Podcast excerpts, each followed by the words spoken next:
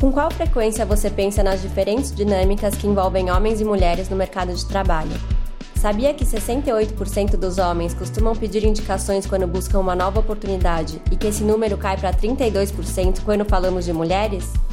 Essas estatísticas foram levantadas pelo LinkedIn e mostram traços de dois assuntos muito importantes e que precisamos falar mais a respeito: o viés inconsciente e a síndrome da impostora. Women Creating e LinkedIn se juntaram para trazer mais informações sobre esses dois temas.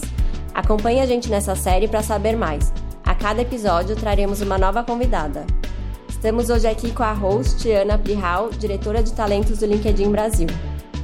Ana, vamos juntas falar sobre como o viés inconsciente impacta mães profissionais no momento do recrutamento? Vamos, e para fazer dessa conversa um momento cheio de conteúdo, nós temos como convidada a Camila Antunes, que é apaixonada por desenvolvimento humano, autoconhecimento e educação, é advogada de formação, atuou como pedagoga, coach e educadora parental, mãe da Isabel e do João. E aí eu já te pergunto, Camila, conta pra gente. Você que é cofundadora da Filhos no Currículo, como nasceu a ideia da empresa? Oi, gente, boa tarde. É, a consultoria, ela nasceu justamente dessa necessidade da gente falar sobre filhos e carreira. A gente queria desconstruir esses vieses, e aí eu já entro até na pauta aqui de hoje, porque nós somos uma consultoria de transformação cultural que quer transformar as empresas no melhor lugar para profissionais com filhos trabalharem e se desenvolverem. A gente quer que as pessoas possam trabalhar nos lugares que elas possam ser elas mesmas, e isso inclui falar de filhos. Tem um dado que foi muito impactante para a gente, muito motivador da nossa iniciativa, que é o fato de que 48% das mulheres saem do mercado de trabalho em até dois anos depois da chegada dos filhos. E aí a gente tem constatado de que filhos muda tudo. E ele muda a nossa vida, muda a vida profissional, a vida afetiva, a vida de, em geral. E a gente não tem uma vida profissional, uma vida pessoal, né? A gente tem que pensar que a gente tem só uma vida nessa vida. Isso significa que a gente não dizer que as coisas não mudaram, falar que filhos não muda nada, ou negar a existência deles, não vai fazer com que eles sumam da nossa vida. Isso foi o maior motivador para criar a consultoria, porque a gente quer que os filhos sejam reconhecidos como potência na vida profissional. Não, e justamente quando você fala que muda, muda de verdade, mas muda para melhor. Pelo menos no meu caso foi assim. Quer dizer, eu tive o Henrique, tive a Carolina, minha vida mudou completamente. Mas o que eu aprendi sendo mãe me fez uma profissional muito melhor. Por que isso não é percebido ou não é sentido dessa maneira dentro das empresas? É exatamente isso que a gente fala, né? Que filhos, eles nos convidam a crescer diariamente, né? Eles são um curso intensivo de soft skills, essas ranqueadas aí pelo LinkedIn. Então a gente desenvolve com a maternidade, com a paternidade, então isso impacta homens e mulheres. A gente se torna mais humano, mais empático, todas essas, sabe as habilidades que estão ranqueadas como as do profissional do futuro. Não, especialmente gestão de tempo, né? Vamos combinar. Produtividade, porque você ganha mais um prato para girar, é. mas você tem a mesma quantidade de horas para gerenciar. Então a gente percebe que isso é muito forte para as mulheres, para as mães e o mercado de trabalho, talvez por não saber acolher e talvez pela presença de tantos vieses nesse conceito e nessa história, faz com que as mulheres não se sintam mais pertencentes a esse lugar. Então é um movimento esse dado da GV de 48% das mulheres saírem, ele não nos revela que foram demitidas, mas ele revela que o mercado não está acolhendo, não está recebendo mais essas mulheres. Eu sou uma dessas mulheres que pedi demissão grávida do meu segundo filho quando eu, a minha filha tinha um ano e meio. Eu não sentia mais que eu pertencia àquele lugar. Eu sentia que eu tinha que dizer que estava tudo igual, que eu voltei a trabalhar, voltei igual, porque a gente volta da licença maternidade, ah, o que, que mudou? Nada. É. Imagina, eu só tenho agora uma criança em casa, mas de resto eu tô igualzinha. E isso é a maior mentira que a gente começa a, a trazer para o mercado. Dizer que tá tudo igual uhum. é o primeiro passo que a gente quer é, abolir, sabe? Para começar a desconstruir essa conversa. A gente precisa reafirmar que as coisas mudaram sim, e aí a mudança pode e é muito positiva. E é isso que a gente quer comprovar. Mas pelo jeito você coloca assim, quer dizer, a gente começa, a, gente, a nós mães é que de uma certa maneira começamos a colocar que nada mudou. A gente, a gente começa com a negação, é isso? É isso. Na verdade, o viés é algo intrínseco a todas essas uhum. pessoas, né? É algo que todo mundo tem, ninguém Homens tem... e mulheres. Homens e mulheres. ninguém está imune de ter vieses. Vieses é a forma que o cérebro tem, na verdade, de escapar de formas mais é, eficientes de situações. Então, aqueles pré-julgamentos que são super importantes ser feitos se você estiver numa floresta correndo de uma onça, você não vai para parar para olhar se a onça é a que ataca ou a que não. Você vai correr. Agora, julgamentos sobre pessoas, ele pode ser muito prejudicial. Então, o que acaba acontecendo é que antes mesmo de engravidar, a gente acaba saindo do jogo. A Sheryl Sandberg, do CEO do Facebook, fala muito sobre isso. Ela tem a organização Lean, que é o Faça Acontecer, e ela fala muito sobre não saia antes de ser saída. Então, às vezes a mulher, ela conta numa história que uma mulher chega para ela e fala: "Ai, mas e quando eu tiver filho?" Dela fala: "Mas você é casada? Você tá grávida?" Ela: "Não, mas é que eu fiquei noiva." Calma. Você ficou noiva e a mulher assim, muitos anos antes das coisas acontecerem, ela já tem uma preocupação. Isso se revela até nas escolhas de carreira. Mulheres, a gente tem menos mulheres na matemática, menos mulheres em tecnologia, porque toda essa preocupação em o que vai acontecer, a falta de referência, falta de exemplos, histórias, mulheres, a gente não olhar para cima e não ver líderes, e aí a gente fala, o que aconteceu nesse caminho? Onde foram parar essas mulheres? E até muitas mulheres começando a empreender, o número de mulheres empreendedoras aumentando, porque aí a gente pensa também na gestão do tempo e na, na, na autonomia que a gente conseguiria ter sendo empreendedoras. É, a Rede Mulher Empreendedora trouxe um dado de que 75% das mulheres empreendem depois de se tornar mães.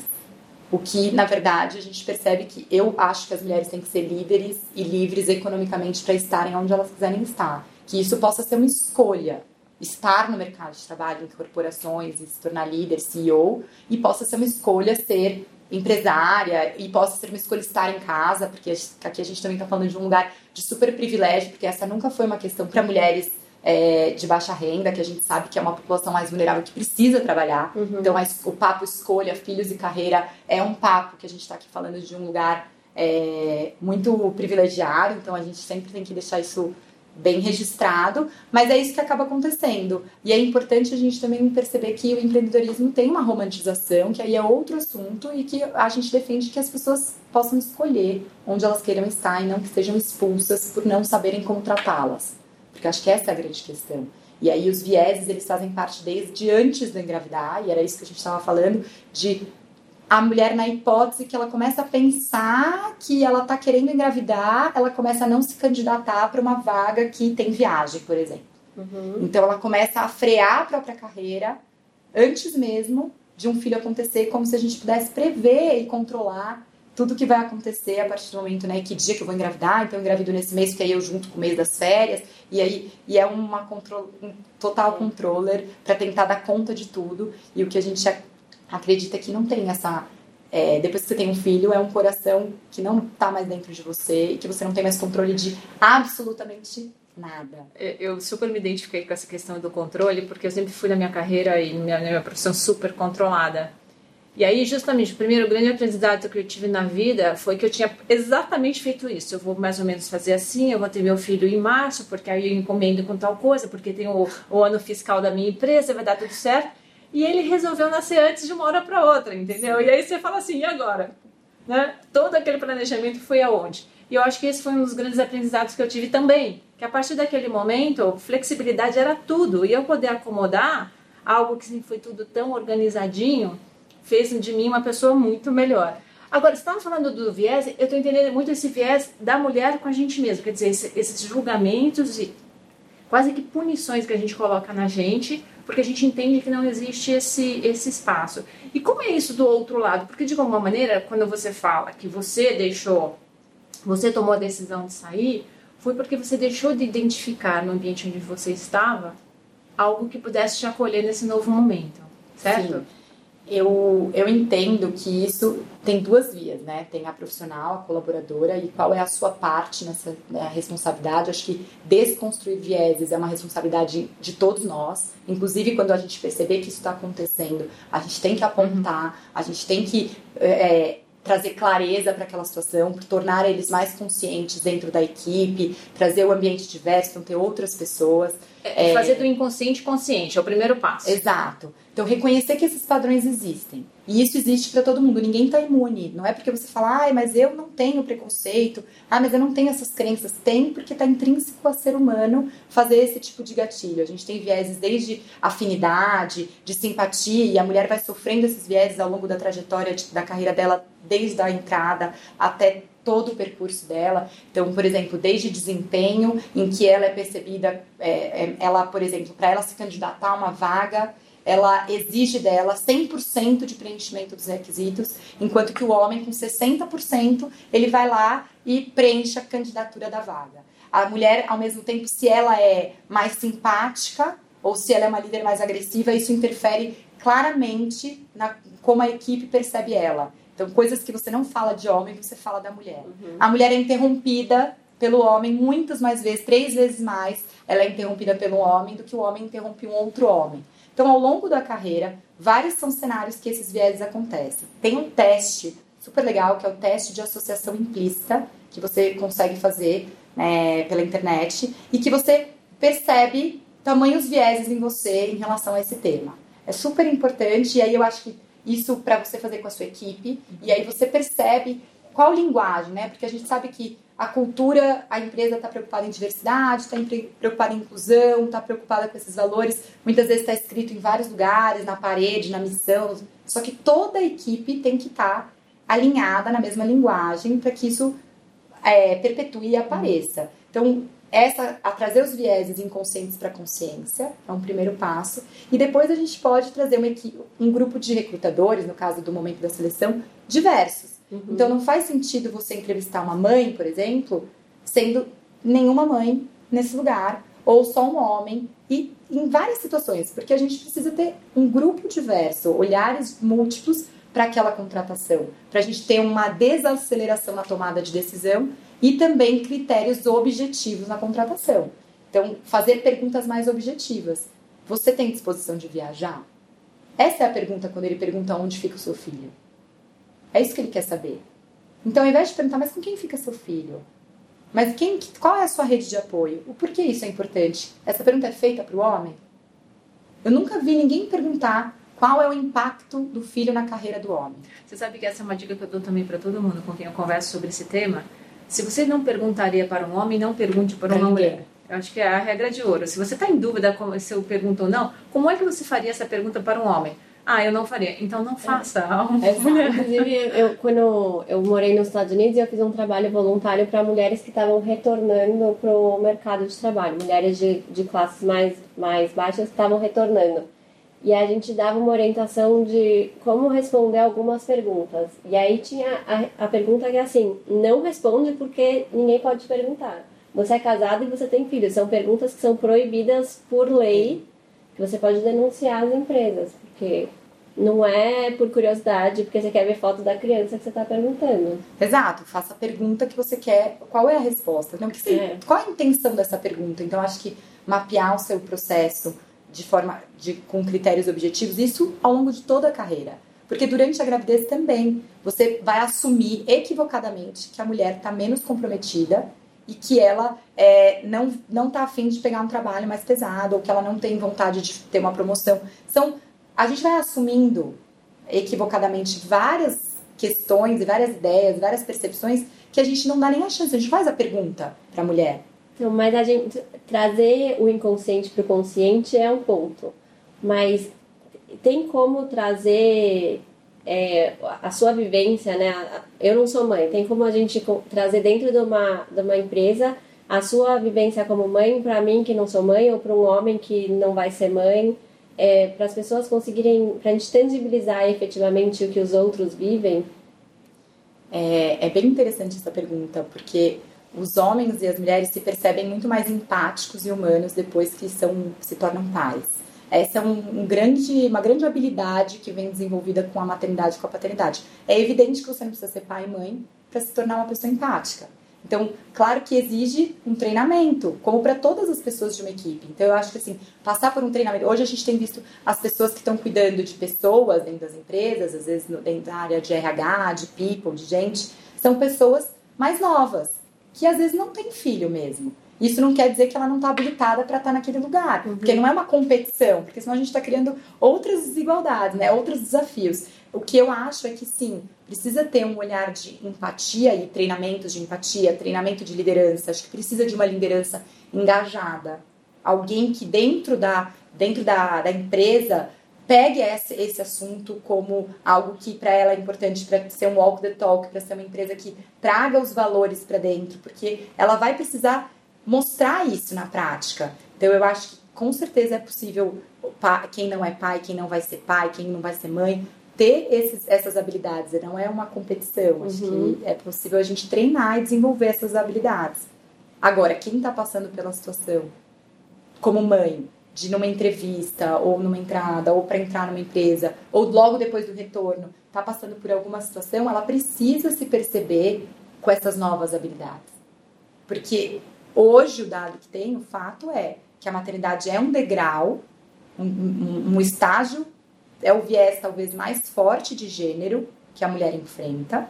É, e essa maternidade, que é esse degrau quebrado, que tem esse termo que está sendo falado, não permite que ascendam mulheres na liderança. A gente tem dois dados que se correlacionam, que é o fato de 13% das mulheres nas maiores 500 empresas do Brasil apenas são líderes. Então a gente tem poucas líderes mulheres no uhum. Brasil. E a gente tem um cenário da maternidade sendo uma evasão de mulheres do mercado. Então, se a gente não olhar para esse assunto com bastante cuidado, desmistificando, desconstruindo esses viés, também a gente não vai alcançar é, o número não vai aumentar. O número não vai aumentar. Agora, tem um outro lado também, porque assim, tudo bem, tem, a gente tá falando muito do viés que sai da gente, né? O, o quanto que a gente já se é, inconscientemente talvez se limite a alguma, a uma visão de crescimento. Mas tem também uma, uma carga histórica nisso daí, né? No, no fato de que na prática, ou na grande maioria das vezes, a mulher tem um papel mais maior na gestão dos filhos, na educação dos filhos, principalmente nessa primeira idade, né? Então, e, e, esse é um tema super interessante, porque no meu caso também, e por isso que eu assim, me considero super privilegiada, porque eu, eu, sempre, eu tive meu marido muito participativo desde o comecinho, até pelo nascimento antecipado do, do, do Henricão, acabou que ele mergulhou muito, né? Então, assim, ele era o tipo do pai que saía para levar a, as crianças no pediatra quando eu não podia. E estava tudo bem, não tinha problema com isso. Mas não é a regra, a gente sabe que não é a regra. E uma vez questionando, nessa conversa com uma pessoa da minha equipe, é, que o menino estava doente, que ela estava super preocupada, porque ela tinha acabado de voltar de licença maternidade, era a primeira vez que, que a filha estava super doente, e que no final ela tinha que ficar com a criança, e que ela tinha que ficar com a criança porque o marido não podia ficar. Falei, mas você pediu para ele? Porque tem esse outro lado também, né? A gente não quer abrir mão desse privilégio, desta maternidade que nasce dentro da gente e que fica com a gente, né? E aí a gente só perpetua também uma questão histórica de um pai mais ausente porque tem alguém fazendo. Mas na hora que você fala assim, tá, mas agora eu não posso, você pode, eles vêm. E se ele não vai trocar a fralda exatamente igual a você, qual é o problema? Não, não. Né?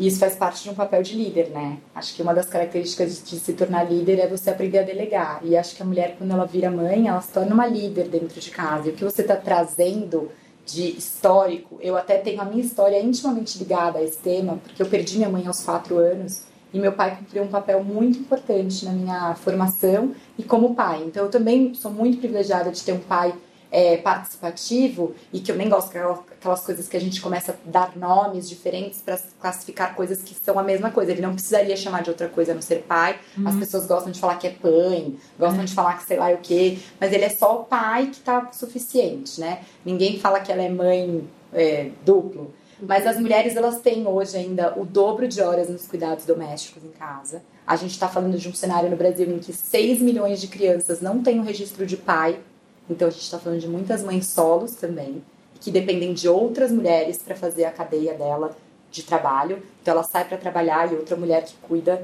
e outra mulher que cuida, e outra mulher que cuida. Então tem vários cenários nesse assunto. E, e os homens, sem dúvida nenhuma, eles são parte do problema e da solução. A gente precisa dos homens nessa conversa. Tanto pelo lado das empresas, quando a gente pensa que se 10% de mulheres, 13% é liderança feminina, a gente uhum. tem que falar com os outros 87%. Uhum. Porque eu entendo que na hora que ele tem a experiência de tipo, putz, agora eu não posso, tenho que cancelar a reunião porque eu tenho que levar meu filho no pediatra, a conversa dele com uma mulher que é mãe é diferente. Totalmente. E ele tem um papel muito importante nas soluções, uhum. justamente mostrando isso, colocando na agenda, trazendo isso para a equipe, mostrando isso como, como isso é importante. Porque na medida em que o homem ele é corresponsável na criação dos filhos e corresponsável nas soluções também dessa questão da mulher, ele pode fazer parte. Tem outra coisa que a gente faz. A gente assume, de novo, os vieses nos ronde, rondeando. A gente assume que os homens não sofrem, ou a gente assume que os homens também não têm é, impactos. É um jeito que a gente faz, acaba excluindo de alguma forma. A gente, enquanto consultoria, teve uma dúvida na época do, da paternidade Dia dos Pais. Uhum. Será que a gente vai ao mercado? Será que o mercado tem interesse? Será que os homens vão querer falar sobre esse tema? E a gente se surpreendeu. Eu lembro que eu tinha. A gente falou assim: vamos colocar no mercado esse produto de Dia dos Pais e vamos tentar fazer. O máximo que pode acontecer é a gente fazer um, um artigo no LinkedIn falando que nenhuma empresa se interessou. Uhum. A gente falou: já vai ser assim: no Dia das Mães todo mundo quer consumir esse produto, Dia dos Pais não quer nenhuma empresa consumir. E a gente, para nossa surpresa, não foi verdade. A gente teve várias empresas procurando o tema no Dia dos Pais. A gente teve homens extremamente engajados extremamente é, com desafios, trazendo desafios e questões para a mesa. E aí eu acho que é sim uma construção. A gente não pode assumir nada. Os vieses são isso. A gente tem que sempre, sempre fazer perguntas. Aquela, aquela pergunta é ótima que você deu a dica aqui. Se você não faz para um, não faz para outro. Mas você sempre tem que se questionar. Por que, que eu não vou fazer essa pergunta para um homem? Uhum. Por que, que eu não vou perguntar para ele se ele está com algum desafio, se ele está sofrendo? Por que, que eu vou assumir que ele não está sofrendo com a paternidade? Por que, que eu vou assumir que esse homem não tem desafios? E aí a gente tem, claro, os homens, é, a palavra provedor, ela é relacionada exclusivamente aos homens e a palavra cuidador exclusivamente às mulheres. Então existe um estudo que mostrou que a gente ainda está com essas associações implícitas quando se quando relaciona essas palavras em homens e mulheres. Então a gente ainda tem muito trabalho para trazer Isso é muito luz. primário, né? Isso deve vir de lá de trás de muito tempo. Claro, as mulheres estão nesse processo de sair para o mercado de trabalho, ainda é muito recente, muito recente né, a nossa história. Bom. E acho que o movimento começa por nós mesmos, a gente que vai dando esses empurrões e os filhos, eles vêm como esse convite para as empresas, para as pessoas crescerem e inovarem as relações de trabalho. Não dá mais para a gente trabalhar do jeito que a gente trabalhou. É. A tecnologia, o trânsito, seja lá qual for a razão, são empurrões para a gente olhar e falar: não dá para você ter é, presenteísmo como índice de produtividade, uhum. performance. Uhum. Não dá para você olhar e falar, ai, olha só o que aconteceu. A mulher não veio, né? A gente não tem home, home office, flexibilidade. Numa cidade como São Paulo, que você demora duas horas para ir, duas horas para voltar, e quando o tempo é a maior moeda que a gente tem no jogo, quando vira pai e mãe, né? Eu queria pedir para trazer alguns dados da consultoria, pensando justamente nisso da paternidade, porque a consultoria chama filhos no currículo, não chama filhos no currículo da mãe. Não. Né? Então tem mães e pais nessa conversa. É, qual que é o engajamento dos homens nesse assunto? A gente é, ainda não tem um número para te trazer aqui. Eu não tenho esse número. Mas uma, um feeling, uma sensação do trabalho que vocês fazem. Eu acho que a gente não pergunta. Eu acho que assim, a gente ainda tem, na sua grande maioria, quando o tema é filhos e carreira, muito mais mulheres do que homem. Talvez 80% mais mulheres do que homem envolvidas. Quando a gente fala, hoje mesmo a gente está enviando uma proposta, recebendo pedidos de palestras para a mulher e para o Dia das Mães, porque a gente sabe que datas comemorativas são bastante uma porta de entrada para esse assunto de diversidade, de equidade, de empatia, que são temas sensíveis e que as pessoas querem trazer para dentro das empresas. Uhum. E aí, quando a gente fala de filhos, a gente percebe que o homem fala, não é para mim. E talvez dentro desse contexto, a pessoa não vai para esse evento, né? Mas o que a gente tem visto, na hora que a gente pede para responder uma pesquisa, porque a gente faz mapeamento da jornada e aí a gente investiga o que, que as mães vivem, né? Qual é a experiência da colaboradora, qual é a experiência do pai e qual é a experiência do gestor com tudo isso, a gente vê que se assemelha tanto no engajamento quanto nas respostas. Os pais se percebem mais empáticos, se percebem, é, é, tem como mudança na percepção de sucesso igual as mães, Então hoje se assemelhou pais e mães, a percepção de sucesso para eles é o equilíbrio entre vida pessoal e profissional. A gente tem isso como semelhante. A gente tem como um desejo do pai ser mais presente. Então a gente tem, sim, eu não tenho esse número exato para você uhum. do engajamento em comparação do homens e das mulheres, porque a gente ainda não fez esse levantamento. Mas quando os eventos são para homens, eles acabam aparecendo. Quando o evento é generalizado, eles acabam não se conectando, uhum. talvez porque eles se sintam não mais é, que aquilo não é para eles. Causa de um viés. É, provavelmente. E aí, aproveitando, você fala muito da questão da licença paternidade, licença maternidade. Na tua experiência, quanto de verdade isso faz a diferença? Porque tudo que a gente falou aqui, a gente não está falando só do período que a mulher está fora. Está muito mais no reconhecimento de passei por uma transformação e continuo me reconhecendo com o mercado corporativo. Quer dizer, vai muito além dos quatro meses, seis meses, sete meses, sei lá. Né? Perfeito. Eu acho que o que mais contou dentro das pesquisas que a gente tem feito é a empatia tanto durante a licença, durante a gestação no retorno. Essa é a palavra que envolve é, mães e pais nesse assunto. A licença maternidade, ela é um evento pontual dentro da carreira da mulher, porque eu acho que a gente precisa entender carreira como toda a nossa trajetória uhum. profissional. Eu até vi o, o Murilo Gun falou de um jeito que eu gostei muito, do, de que a gente não tem mudança de carreira. A gente vai sempre na mesma carreira, né? A gente vai somando a nossa vida profissional novas experiências e a nossa carreira vai sendo construída como uma jornada, como um jogo é, infinito e não um jogo finito que tem ali um período. Se você assim entender, a licença maternidade ela é um evento pontual de um afastamento da mulher durante um período e que depois, com certeza, ela tem isso compensado na sua produtividade, na sua entrega, na sua carreira. Existe um estudo do INSPER que mostrou que o afastamento entre homens e mulheres, em média, a diferença entre eles, em média por ano, é de dois dias. Ela pegou a jornada de 20 anos, de 20 aos 45 anos, e dividiu esses dados, né, 120 dias, com o afastamento que o homem faz também, e isso é totalmente diluído. É evidente que a 120 dias cai ali num ano, né, para aquela empresa, ele fica mais aparente. Mas se você é uma empresa preocupada com a permanência do seu talento, com uma empresa que é consolidada com pessoas e que elas vão se construir ali dentro, ela vai ser diluída a cada ano que passa, aquela mulher já diminuiu essa diferença de licença em relação aos uhum. homens. E vai se comprovando que a partir do momento em que, com 45 anos, a mulher falta na diferença vai diminuindo com relação ao homem, até que o homem começa a ter mais afastamentos em média. Então são vieses que são desconstruídos a partir de números. Então, a importância da gente trazer mensuração e dados para trazer essa é, relevância que as pessoas falam: nossa, é mesmo, não faz tanto o impacto. Qual seria o impacto da licença maternidade? Claro que eu acredito que a licença parental é uma forma da gente equiparar os custos de homens e mulheres dentro de uma empresa. Mas o que a gente vê também é que as empresas que têm licença paternidade estendida, muitas vezes o homem não tira e aí o medo vem para ele o que, que vai acontecer com a minha carreira se eu ficar quatro meses fora? E aí é uma ótima pergunta a gente fazer para eles com a gente. O que, que vai acontecer com a minha carreira se eu tenho que ficar quatro ou seis meses fora? Uhum. Então, é bem. É, é, são essas reflexões que a gente precisa trazer para o ambiente de trabalho. Existe um perfil de empresa que contrata o trabalho da consultoria? De empresas fundadas por mulheres, sei lá, empresas menores? Então, o assunto, ele ainda é embrionário para muita gente, né? Eu acho que quando a gente fala de parentalidade, quando a gente está falando de filhos, tem empresas em vários estágios de maturidade. A gente tem, é, não tem uma distinção de empresas que vêm porque são mulheres líderes, porque a gente sabe que esses viés estão em todos nós. Uhum. O que a gente já tem é que mulheres na liderança mudam a composição de gênero das empresas.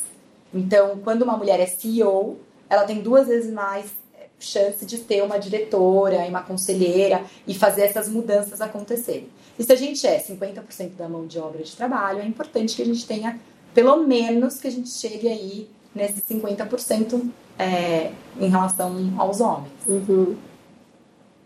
Eu acredito muito que tem muita coisa que acaba acontecendo desta maneira porque a gente nós mulheres não buscamos com que seja diferente. Que a gente formatou dessa forma. A gente formatou dessa forma, a gente se acostumou com isso. E lá no fundo, lá no fundo, quando você olha, tem algum tipo de ganho que a gente tem intrínseco na gente, lá escondidinho, que nos dá satisfação por ser desta maneira, né? É o que você perde deixando de ser assim, né? O que, que você é. ganha sendo assim é. e o que, que você deixa de ganhar quando você delega, né? Que é o que você estava falando, de fazer o uhum. um pedido claro para os seus maridos e para os é. pais e para Até porque pessoas. quando a gente começa a olhar, é, eu, eu venho de uma família de psicanalistas, assim, realmente, a família inteira, quase. E quando a gente fala de vínculo, a gente não fala de vínculo pais-bebê, a gente fala muito sobre vínculo mãe-bebê. É. Então já nasce aí, né? A culpa da mãe em não, amamentar, não amamentar, seja né, amamentar ela mesma ou dar a mamadeira, a culpa da mãe de não estar presente, porque é, é a mãe criando vínculo com a criança. Acho que isso já. A gente já cria esse contexto de é. que a mãe tem que estar lá. É. Eu acho que tem uma distinção entre ser pai e ser mãe, nesse sentido de fusão emocional, da mulher carregar o bebê na barriga, da mulher ficar aos nove meses com, com da mulher amamentar. Então, acho que não dá pra gente também falar que é, é igual, né? Porque é um lugar que a gente está querendo tirar, é, pode trazer tratamentos iguais, é isso a isonomia, a gente equiparar no tratamento, equiparar na, nas oportunidades, mas não a gente dizer que é igualzinho, porque não vai ser. Uhum. Acho que a mulher tem, sim, uma fusão emocional com o bebê, e aí pensando em psicanálise, pensando em outras questões que a gente sabe, que se confunde com o bebê, que o porpério é difícil, que a mulher tem uma transição, ela, ela se questiona sobre a identidade dela e ela se questiona sobre a carreira, que acontece isso no, na psique da mulher, né? Uhum. Então, a gente sabe que a culpa, a mulher, ela traz isso mais, mais enviesado e a gente não consegue muitas vezes pedir claramente o que a gente precisa. A gente nem reconhece o que a gente precisa. Isso também, tanto no âmbito de casa quanto no retorno ao trabalho. Porque você poderia muito bem ter clareza de que você precisa ir embora duas horas antes ou chegar duas horas depois e fazer os pedidos de forma clara e conversar com o seu gestor, por exemplo, Exato. e falar, olha, eu, eu reconheci que a minha mudança, meu filho no currículo me trouxe essas habilidades, é, que a gente fala para trazer isso dessa forma, mas é que a minha vida, ela, eu preciso disso, disso, disso. O que é de fato que ela precisa? Porque às vezes não é sair do trabalho, mas ela é simplesmente fazer alguns ajustes Exato. que serão necessários por um período e que ela vai fazer outras entregas. A maioria das mulheres trabalha de casa depois que chega em casa. Uhum. Mas prefere sair sem o trânsito às 5 horas da tarde para pegar na escola. Foi a, foi a época que eu introduzi na minha vida o terceiro turno. E para mim funcionava super, super bem. bem. Né? E realmente, assim, eu acho que uma das coisas que funcionou para mim e que eu acho que fez toda a diferença é que justamente da mesma forma como eu falei que eu era super organizada, super planejada, eu planejei esse meu período fora, né? Então, eu tive durante a gestação a oportunidade de ir calculando e ir entendendo como é que o produto da minha área não ia ser impactado, quais eram as alternativas. E eu fui trabalhando com o meu chefe de maneira de que é um fato, ele é real, estou grávida e vou ficar fora. Por outro lado, tem um produto para ser entregue, um resultado a ser entregue, e como é que a gente constrói isso junto? Então, foi um trabalho, tive essa oportunidade de ter abertura do outro lado, de fazer essa construção conjunta, mas que a minha saída foi super boa, ainda antecipada pelo nascimento também antecipado, mas as coisas funcionaram. E na volta, exatamente essa conversa. Eu preciso ir para casa amamentar, então eu almoçava em casa amamentava. Cria uma logística importante ali do lado, no sentido de é, vou, volto, fica na casa da minha mãe, minha mãe mora perto do meu trabalho, sabe aquela coisa de que você como você comentou, a gente mora numa cidade maluca, que tem um trânsito terrível, mas você cria uma infraestrutura para aquilo, mas que permitia com que eu me sentisse confortável em estar fazendo bem meu trabalho profissional e também fazendo bem esse meu novo papel de mãe que estava aí, tinha surgido na minha vida. Perfeito. Acho que a previsibilidade da licença é algo que outros afastamentos não trazem. Exato, que, que dá chance de organizar. Que dá chance né? de organizar. É. Então, que as empresas, o que a gente percebe? Que é um dos pedidos das mulheres, é a segurança no processo de saída e no processo de retorno. Que é esse alinhamento, é o planejamento com o seu gestor, é um alinhamento com a equipe, é, trans, é transferir o que vai ficar de forma organizada, planejada, sabendo o que vai fazer, quem vai ficar com o quê. As mulheres sentem faltas de um touch point, de um contato durante a licença. Então, a possibilidade de alguém da equipe ligar, da possibilidade de saber como ela tá, não para transmitir trabalho, a gente não tá falando nessa parte legal, mas ela quer saber, para ela estar tá em contato, que são uhum. seis meses muitas é. vezes que ela fica longe. Metade de um ano, muita coisa acontece nas empresas, está muito rápido, tudo vai mudando. Então, essa mulher, ela se sentir pertencente. E aí, no, no dia 1 um do retorno, ela ter um café com o gestor, um almoço com a equipe, ela saber o que está acontecendo. Às vezes, muitas vezes as mulheres voltam, e essa é a nossa narrativa como consultoria, a gente defende claramente o processo de saída e de retorno como fundamental para esse engajamento e para esse retorno ser acolhido. Então, elas às vezes comentam que voltam no trabalho e aí não tem mais acesso ao crachá, não tem mais acesso à senha, não tem um lugar para sentar. Então, aquilo vai trazendo um ambiente tão hostil e tão difícil que para ela ela começa a se sair, né? Que é aquela uhum. conversa. Ela começa a achar que aquilo não faz mais sentido. Quando você entra numa reunião que passa o horário, que acontece alguma coisa e você tem um bebê em casa, naquele momento aquilo fica muito difícil. Mas a gente sabe que depois as coisas vão. Se você vai falando, olha, não, então eu preciso sair. E aí ter essa clareza, essa maturidade de, de se organizar e poder trazer isso, eu acho que é fundamental. Que bom que você tem casos como o seu que traz essas experiências, que eu acho que é carente de referências. Uhum. A, gente, a mulher é carente de ter cases, referências, exemplos. Às vezes você fala, ah, mas a minha história não, não é tão importante. E ela é super importante para outras pessoas. Mas essa, essa referência da Ana, da história dela de, de ter o planejamento para conseguir lidar né, com, a, com a maternidade e com a profissão, tá também em tirar o viés inconsciente só do outro, porque também não adianta a gente só querer que o outro deixe de ter os seus vieses e, e saiba lidar com a gente, se nem a gente sabe né, nos ajudar. Então, é, acho que saber é importante pedir. a mulher e aí saber até minha pergunta, né? Assim, as empresas, será que, estou colocando aqui uma hipótese, se a gente tivesse um trabalho de projeto saída de maternidade, que ajudasse a mulher no é antes, ajudasse o gestor daquela mulher no antes, é. a gestora daquela mulher no antes, no depois. É exatamente isso que a gente faz. É isso que a gente ah. tem, leva para as empresas é, desde sensibilização, uma consultoria estratégica trazendo números também, fomento ao mercado com pesquisa, que a gente tá, vai lançar uma em março também, e aí a gente tem a parte de programas corporativos desde da gestação até o retorno, considerando os gestores também, para poder estar tá todo mundo dentro desse, dessa conversa. Uhum. É claro que, é como eu falei, cada empresa dentro de um grau de maturidade, e aí é uma conversa bastante customizada e bastante entendendo qual é a cultura e o momento de cada empresa. Mas sem dúvida nenhuma que passa por esse projeto de saída e outras mulheres ouvindo também, mulheres é. que são mais jovens uhum. e que uhum. se espelham e olham para aquele cenário do que acontece com as mulheres na gravidez e o que acontece com essas mulheres no retorno, o que acontece com a carreira é. dessas mulheres. E aí a gente tem fatos, histórias curiosíssimas, né, de mulheres que se saíram do, da candidatura, pediram para sair do processo de seleção porque se descobriram grávidas. E aí aquela ideia de sair antes. Ou mulheres que saem do trabalho sem ter tido uma conversa e, e se sentem naquela. saem completamente é, fracassadas porque perde identidade, aí a mulher quer sair do zero e falar: eu vou empreender fazendo uma coisa completamente diferente do que eu já fiz em toda a minha vida. Ou as mulheres que estão chegando na liderança, e aí a gente sabe que mulheres que são promovidas depois do retorno da gravidez falam: eu não queria ser promovida.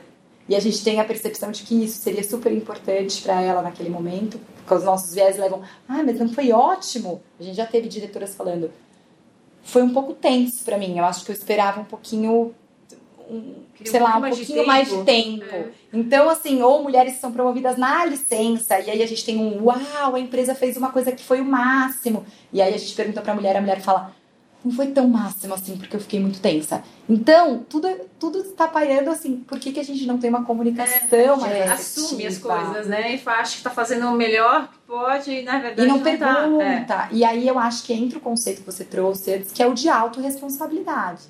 Acho que esse é um dos principais conceitos, né, princípios de vida, eu acho, que é ser responsável, a autorresponsabilidade pelas, por tudo que te acontece. Uhum, de levantar uma bandeira. De levantar uma bandeira e de você saber que a, qual é a parte que me cabe nessa história. Uhum. Porque sempre cabe alguma coisa nas partes que a gente faz. Não dá pra gente mudar o outro, mas sempre dá pra gente aprender a mudar um pouquinho a gente e qual que é a nossa responsabilidade também se a gente vê que acontece isso na nossa equipe, se a gente vê que aconteceu isso com outra pessoa, se a gente está percebendo que isso está acontecendo, como que a gente pode também ter responsabilidade por essa causa de forma geral.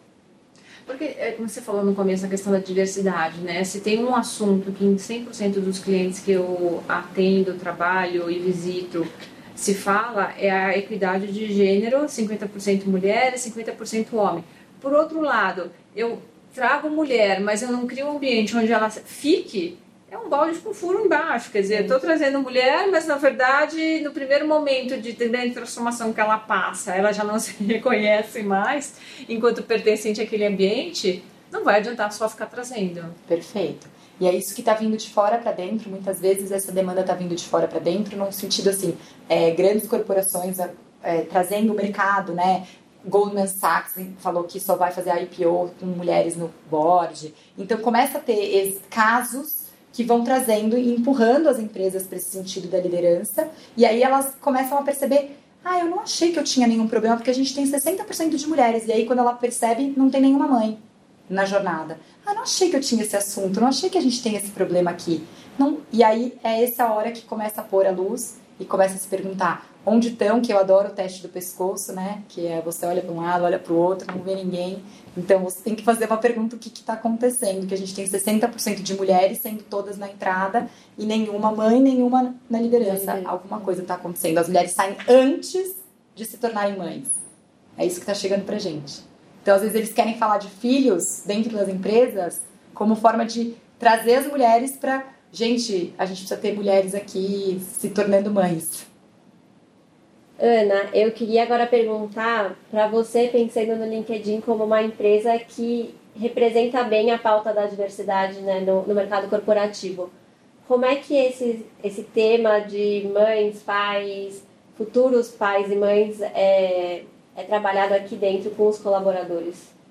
É, de fato, essa questão está dentro do que a gente chama de diversidade, né? Então, é, globalmente, especificamente a mulher no ambiente de trabalho, a mulher profissional mãe, é um tema que a gente está tocando de forma especial nesse ano, porque foi algo que surgiu da nossa, vamos dizer assim, da nossa comunidade de funcionários como um tema para ser discutido.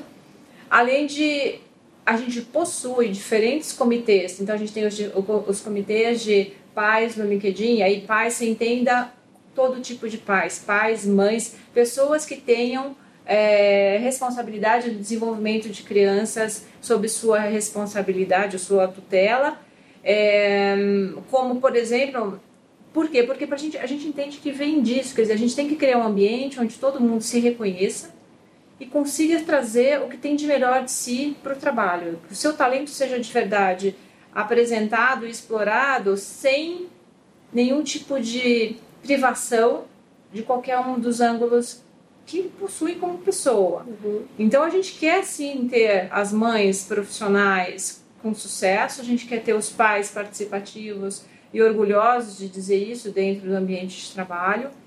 Recentemente a gente aprovou e a gente está oferecendo para toda nossa os nossos funcionários o incentivo de fertilização, porque inclusive a gente entende de que é tão importante a realização desse sonho seja através de uma mãe, de uma mulher que não esteja conseguindo engravidar, seja através de um casal de duas mulheres que querem ter a experiência da maternidade, ou de dois homens que querem ter a experiência da maternidade, e para a gente, família engloba todos esses diferentes tipos, todos os, todos os modelos.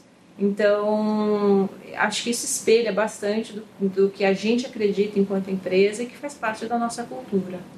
Muito legal. É, acho que a gente pode encerrar com essa, com essa resposta que espero que seja uma boa prática para várias outras empresas replicarem. É, obrigada pela participação, Camila, Ana, como nossa host. Foi ótimo. Obrigada. Esperamos que tenha gostado do episódio de hoje. Não esqueça de deixar sua avaliação, compartilhar com as amigas e se inscrever.